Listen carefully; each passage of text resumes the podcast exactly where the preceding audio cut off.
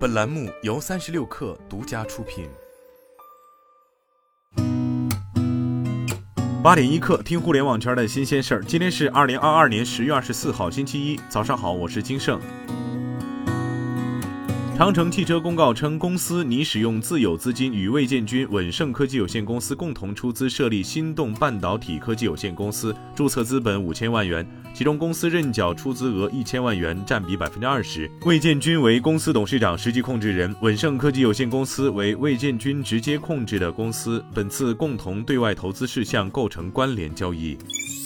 抖音本地生活在成都新建大本营，还已成立了外卖业务和团购配送业务，已形成到家团购、到店团购、旅行等多方位的业务版图，并且餐饮外卖业务将在上海、北京、成都等地试点。成都大本营已集合了研发、创新业务、商业化等部门。抖音本地生活已成立外卖业务和团购配送业务。消息人士透露，除了上海在今年测试餐饮配送业务外，抖音的餐饮外卖服务还将在北京、成都等地试点。目前，上述城市已开始启动餐饮产品运营等相关岗位的招聘。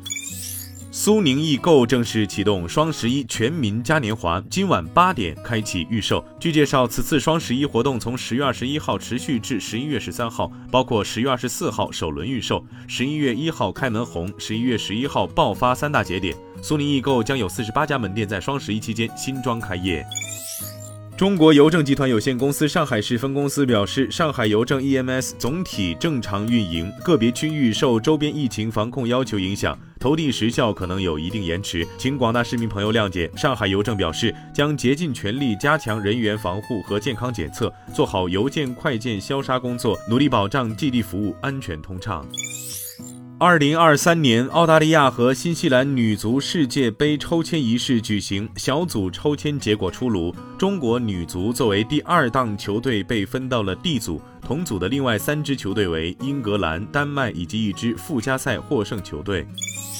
快餐连锁店麦当劳与音乐艺术家拉尔夫·卡明斯基合作，在波兰开展了最新的广告活动，包括通过麦当劳应用程序参加虚拟音乐会。该活动由 DDB 华沙公司设计，将奖励客户下载 My McDonald's 应用程序并加入其忠诚度计划，让他们观看这位波兰歌手作曲家的表演。